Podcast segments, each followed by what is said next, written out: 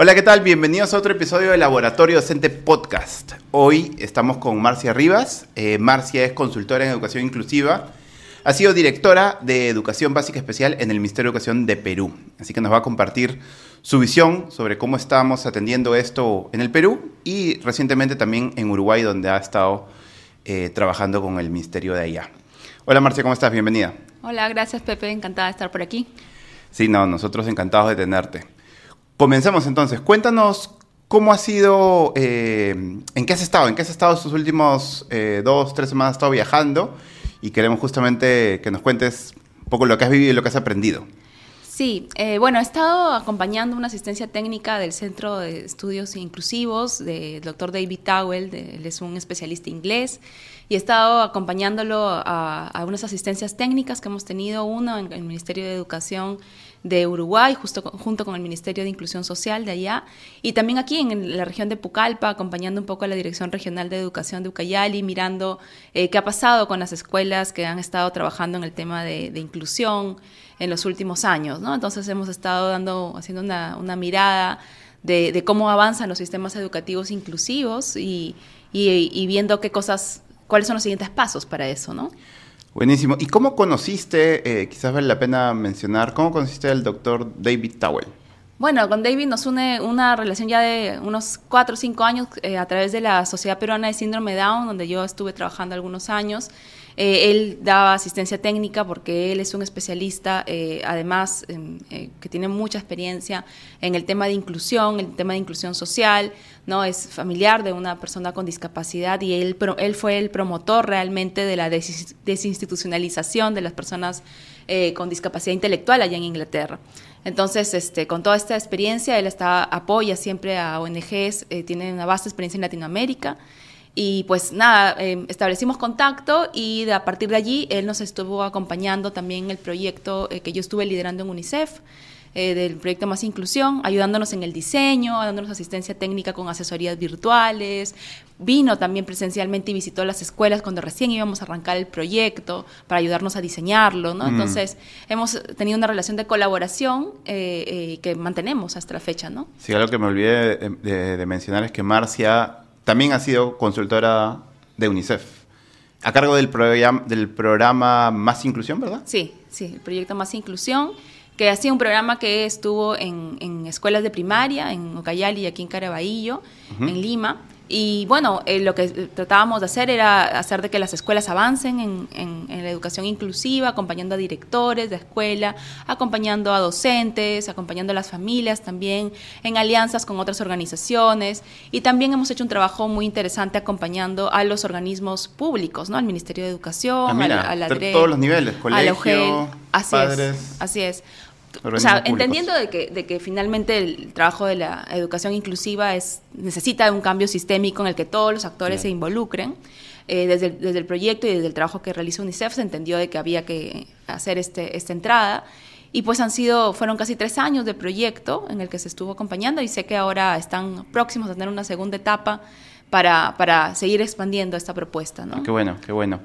Ya, entonces, para entrar en materia, eh, bueno, mejor dicho, antes de entrar en materia, un pequeño paréntesis. ¿Qué es la desinstitucionalización de esto que decías que, que David Abuela había logrado en Reino Unido? Sí, lo que pasa es que en, en algunos países, eh, bueno, especialmente en Europa, ¿no? Eh, y acá todavía persiste, hay muchos casos en los que las familias no saben qué hacer con las personas con discapacidad intelectual porque no tienen posibilidades de tener una vida independiente dentro de la familia y entonces los llevaban a centros o a lugares donde podían ser atendidos y vivir allí, ¿no? Entonces no vivían en su entorno familiar, sino que vivían en una casa de retiro, una casa de reposo, especialmente construida para personas con discapacidad intelectual. Ah, mira esto eh, ya no es algo que es una práctica común, de hecho va en contra de la Convención Internacional por los Derechos de las Personas con Discapacidad. Los estados están en la obligación de ir quitando, retirando estas prácticas y haciendo de que las personas puedan vivir en comunidad y puedan vivir eh, una vida independiente, justamente eh, con apoyos ¿no? en su entorno familiar, para que puedan desarrollarse a plenitud ¿no? y no estar segregados, digamos, en esas casas donde además muchas veces están, están a riesgo de sufrir abusos y a, riesgo de sufrir eh, mucha segregación y mucha eh, desidia también, ¿no? Claro, y, y, entonces David fue el que un poco logró que... Sí, como parte... Como parte la abolición de, eso. Sí, así. es, como parte del movimiento de organizaciones de allá, eh, eh, él estuvo liderando ese proceso y, la verdad es que eh, yo creo que esa es una, una, lección muy interesante. Aquí en Perú todavía tenemos retos con respecto a, ese tema, especialmente para los niños o niñas que no tienen hogar, todavía viven en situación institucionalizada. ¿no? y más aún si tienen discapacidad, esa, esa, esa situación no, no, no cambia, ¿no? Los chicos sin discapacidad esperan en algún momento a los 18 años poder eh, ya hacer su vida independiente, pero en el caso de las personas con discapacidad eso, esa no es la expectativa. Entonces eso mm. todavía es algo que, que, tenemos que cambiar y que y para eso se necesitan justamente que el Estado promueva apoyos, es decir, que tenga programas en la cual el Estado pueda proveer a las personas que tienen una discapacidad eh, severa, una necesidad de apoyo alta, eh, que, que, tenga una persona que esté eh, presente y que ayude a la familia a vivir, a que esa persona viva de manera más independiente. Y eso todavía no es una realidad, ¿no? Claro, claro. Y, justamente en Uruguay, eh, que estuve mirando el sistema y que estuvimos en este viaje que estabas comentando, vimos como ellos, por ejemplo, tienen desarrollado, bueno, obviamente es un país de, de, ingresos medios altos, pero tienen desarrollado ya el sistema de apoyo, tienen más de tres años, cuatro años implementándolo. Eh, y las familias reciben una persona, ¿no? las familias de personas con discapacidad reciben una persona con una cantidad de horas a la semana para justamente ayudarles a, este, estas tareas de cuidado y de acompañamiento de la persona con discapacidad. ¿no? Qué interesante, qué interesante que al final... Claro, no te dejan solo o sola, sino el gobierno se hace cargo o sea, del bienestar. O sea, comprenden la dificultad, porque claro, es como que cada familia que, que finalmente tiene un familiar, un hijo, una hija, con esa condición finalmente terminas, nada, terminas estando, o sea, como que tú mismo tienes que buscar la solución. Así es, así es. Y además que el cuidado, hay que también decirlo, tiene una fuerte carga de género. ¿no? O sea, la mayor parte de personas eh, de, que sacrifican, de la familia, que sacrifican estudios o su trabajo, o que dejan de trabajar para dedicarse al cuidado de una persona con discapacidad, la mujer. Claro. Entonces eso sigue generando una brecha, ¿no? Este, importante para las familias de, personas con discapacidad. Entonces es, es, urgente y necesario estos sistemas de apoyos, ¿no? Qué, interesante. cuéntanos un poquito más, entrando ya ahora sí, fuera del tema de, David, que me agarró la curiosidad, pero creo que has, abierto una puerta bien interesante. ¿Qué otros sistemas de apoyo también tiene Uruguay, por ejemplo? Sí, en el ámbito ya más educativo, me pareció muy interesante ver eh, todo este sistema de protección de las trayectorias educativas que ellos han montado, eh, que lo han fortalecido a raíz de la pandemia, ¿no? Pero ya venían con todo este tema de eh, cómo evitar la deserción de los estudiantes en vulnerabilidad, ¿no? Y acá no solo para los estudiantes con discapacidad, sino en general para todos los estudiantes que están en riesgo de desertar, ¿no? y, y, esto es, es, bien interesante porque el Estado activamente se preocupa, mm. ¿no? Y busca eh, evitar que los chicos eh, que dejan de asistir a la escuela, que por algún motivos el docente dice, oye, este chico no está rindiendo, estaba rindiendo mejor y ahora ya no está rindiendo, lanzan automáticamente, se genera una alerta y todo el sistema se moviliza para evitar de que este estudiante pues deje la escuela y si hay que darles acompañamiento socioemocional, si es que hay que hacer alguna intervención específica, pues la realizan eh, con, el estudiante y la familia. Y eso es algo que, eh, todavía nosotros no tenemos. Claro, y, eso, eso, ¿cómo, se movilizan? O sea, no sé si seguramente les, les contaron un caso. O sea, ya, yo dejo de ir al colegio o mi hijo deja de ir al colegio, ¿qué, es, lo que, qué es lo que se activa? ¿Quién, quién, hace, quién lanza la alarma? ¿Quién procede? Tienen una persona, o sea, tienen este sistema tiene sus propios, digamos, agentes dentro de la escuela, ¿no? A nivel territorial, y esas personas están pendientes justamente de esos indicadores porque tienen ciertos indicadores, es un sistema informático en el cual van ingresando información y eso se va votando como el nivel de alerta, ¿no? O sea, está como más o menos estructurado eh, eh, para, y luego finalmente, de hecho creo que uno de los retos que ellos tienen es cómo articularlo ya desde la labor docente, ¿no? Mm. Porque está más articulado hoy por estos agentes. Claro. Pero es como el inicio, ¿no? O sea, también es, es un proceso hasta que vayan... Ganar la costumbre de todo. Así es, así es, de, ser, de, preocuparse, ¿no? De ver que todos estén y que estén bien y que participen en la escuela, sí. Y entonces, ¿qué pasa? Ya mandan la alerta y tipo me visita alguien a, mi, a mi, casa. Así es. O sea, dependiendo de cuál sea la situación, si es que el chico no está yendo a la escuela, pues te visitarán. Eh, y te harán una visita y hablarán con tu, con tu papá, con tu mamá, qué está pasando, bueno, y, y, tratarán de acompañar ese proceso.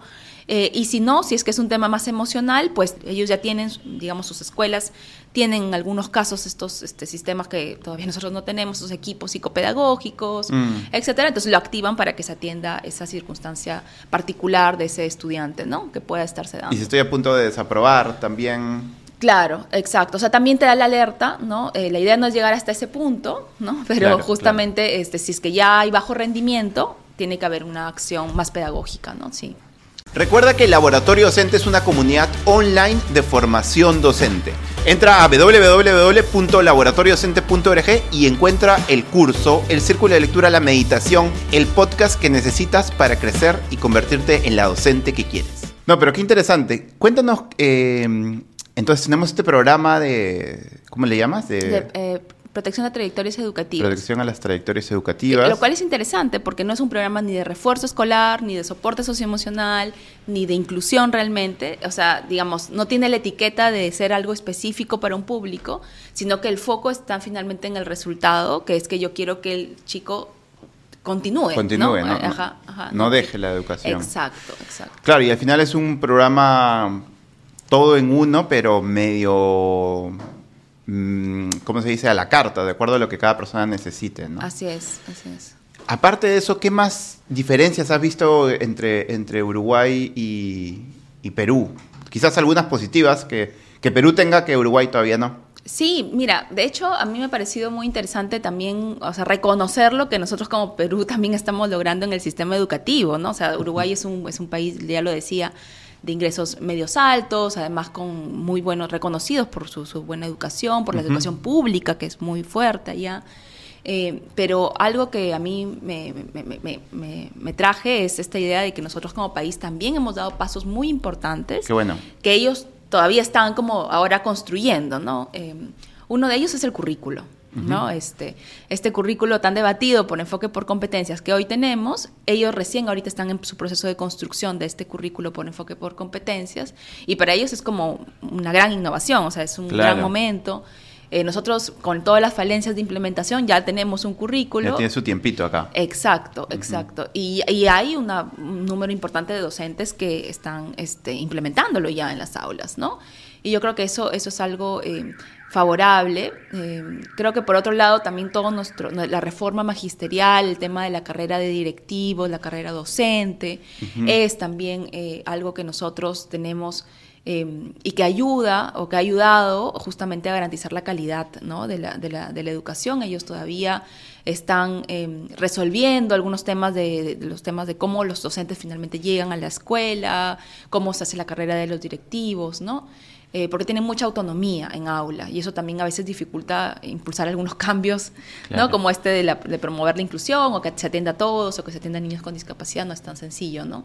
Pero, es bien interesante lo que mencionas porque la autonomía tiene como esas dos caras, ¿no? Sí. O sea, la, autonomía seguramente permite que muchas cosas eh, se hagan bien en el colegio, eh, pero al mismo tiempo eh, gana cierta independencia y finalmente agruparlos a todos en una reforma magisterial, en un currículo consolidado, puede ser más difícil de implementar, ¿no? Sí, correcto. Sí, de hecho, de hecho em, creo que eh, algo también que, em, ligado a lo que mencionas, ¿no? Es la conciencia del derecho, ¿no? O sea, nosotros... ¿Cómo es eso? Em, allá en, en, muchas de, de, las cosas que se, se decían era que hay muchas escuelas, especialmente las escuelas privadas, que son pocas, pero son, existen, no están bajo la rectoría del Ministerio de Educación. Eh, mm. Entonces, eh, por lo tanto, ellos pueden decir, yo no te acepto a tu niño o niña con discapacidad. Mm. Eh, y eso es algo que, bueno, claramente va en contra de la Convención, va en contra de la Constitución, del derecho a la igualdad, de la no discriminación. Y acá lo tenemos muy claro, a pesar de que sigue pasando, no vamos a negar la realidad, pero si es que pasa, tú puedes ir al UGEL y le va a caer una sanción. Claro, es más, denunciable ahorita. Exacto, exacto. O sea, porque no es lo esperable y porque hay una norma que claramente dice que no puedes discriminar y que tienes que reservar vacantes más bien. Claro. Entonces, este, yo creo que eso también es una conciencia, como te decía, del derecho a la educación que hemos ganado. Eh, con muchas luchas, por, por, supuesto, de las organizaciones de personas con discapacidad y que, y que, y que nosotros tenemos ahora a nuestro favor, ¿no? hemos avanzado en Perú. Sí, sí, han habido avances, eh, hay todavía mucho por hacer, somos un país muy grande y muy complejo y eso hace que la implementación sea muy desigual, ¿no? O sea, mucho de lo que estoy diciendo aquí quizás en un lugar eh, alejado, en, Cajamarca, no es, no, no está ni simplemente el currículo, ni está, ni, ni, se, ni se protege en situaciones de discriminación. Pero creo que hay una ruta para avanzar y, lo que hay que hacer es, promover justamente esas instancias intermedias, ¿no? Para que, para que se haga, suceda. No, buenísimo. Y para, ir cerrando, eh, en resumen, entonces, tú dirías que el Perú ha avanzado en el currículo por competencias, en la carrera pública, y también como que en visibilizar y hacer más, eh, o cada vez más ser más eh, firmes en, que la inclusión se dé en los colegios privados públicos de la educación básica regular. Sí, sí, correcto, correcto. Y, en el rol del Estado en todas las escuelas, ¿no? O sea, creo que creo que es importante porque ahorita que está en debate, no digamos, este, y que hay muchas fuerzas tratando de de, digamos, de, minimizar la importancia del, del, rol del Estado en la educación universitaria, por ejemplo. O sea, claramente eso es algo que es, eh, un avance y, cuando uno conversa con especialistas de otros países, eh, te dicen, oye, esa es la ruta, ¿no? Esa es la ruta, hacia ese lado tenemos que ir y qué bueno que ustedes ya dieron pasos, a pesar que ahora se tratan de desandar, pero, pero definitivamente son, es la ruta para tener una educación eh, de calidad, ¿no? Y que, que, que, pueda ser para todos y todas. Claro, siempre y cuando, claro, esa rectoría se use de manera como adecuada. Claro, claro, ¿no? Y ahí viene justamente esto que tú decías sobre la autonomía, ¿no? O sea, ¿dónde está el límite de la autonomía y finalmente de normar todo tampoco es la idea, ¿no? Claro. Este, entonces hay que encontrar ese punto, punto medio, eh, pero creo que Em, hay, hay, que hacer un esfuerzo también para que ese punto medio se dé, o sea, las escuelas también tienen que ser fuertes, ¿no? Claro, este, claro hay que fortalecer el rol del director, el rol de los docentes. así es, para que sea una contra, un contrapeso, ¿no? Y, y, de Uruguay entonces nos estaríamos llevando este, este programa integral de atención como integral, que era el de... El de trayectorias educativas, protección de trayectorias educativas. Protección de, de que en el fondo es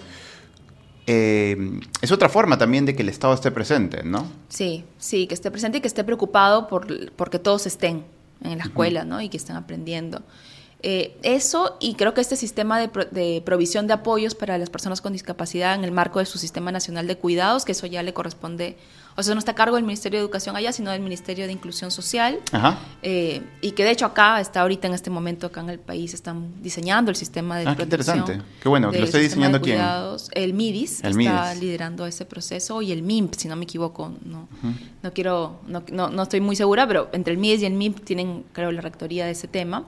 Pero, pero está bien, o sea, eh, ellos ya lo tienen implementado varios años y seguramente será también un espacio para aprender de ellos, ¿no? Este es el programa que, mencionabas de que viene alguien, por ejemplo, a tu casa. Exacto, el de apoyos, provisión de apoyos, sí, para personas con discapacidad. Interesante, voy, voy a leer un poquito más. Si nos pasas de repente algún link para que las personas sigan profundizando. Sí, claro que sí. Eso ayudaría muchísimo. No, buenísimo. Eh, gracias, Marcia, por, por estos minutos. Creo que nos llevamos bastantes aprendizajes de cómo, en el fondo, el, el, el Estado es clave en Uruguay hay un par de ejemplos de cómo podemos seguir eh, fortaleciendo y ayudando a las personas de mayor vulnerabilidad, personas que están a punto de dejar el colegio o personas con, con algún tipo de necesidades especiales. ¿Se dice así? Eh, sí, bueno, todavía se utiliza el término necesidades educativas especiales, aunque preferimos no utilizar ya el término especial porque, digamos, Especiales son las pizzas, dijeron mis, amigos de la ah, Sociedad Peruana de Síndrome de Down. ¿Cómo, lo diríamos? ¿Cómo es correcto? Eh, personas con discapacidad. Ah, personas con discapacidad. Si es que tienen una discapacidad y si no, personas eh, con diversas necesidades, nada más. Ah, buenísimo. Perfecto. Gracias entonces, Marcia. Nos llevamos muchos aprendizajes y seguramente te traeremos de vuelta para que nos sigas contando después de un tiempo lo que sigues aprendiendo. Listo, gracias, Pepe. Gracias a ti. Esto fue eh, un episodio de Laboratorio Podcast. Como siempre, buscamos traer personas que Creemos que les puede dar valor y mucho aprendizaje para todos ustedes, para todas las personas, maestros, maestras de la comunidad. Suscríbanse, pónganle me gusta y no olviden estar atentos porque se viene otro episodio en un par de días. Cuídense. Chau.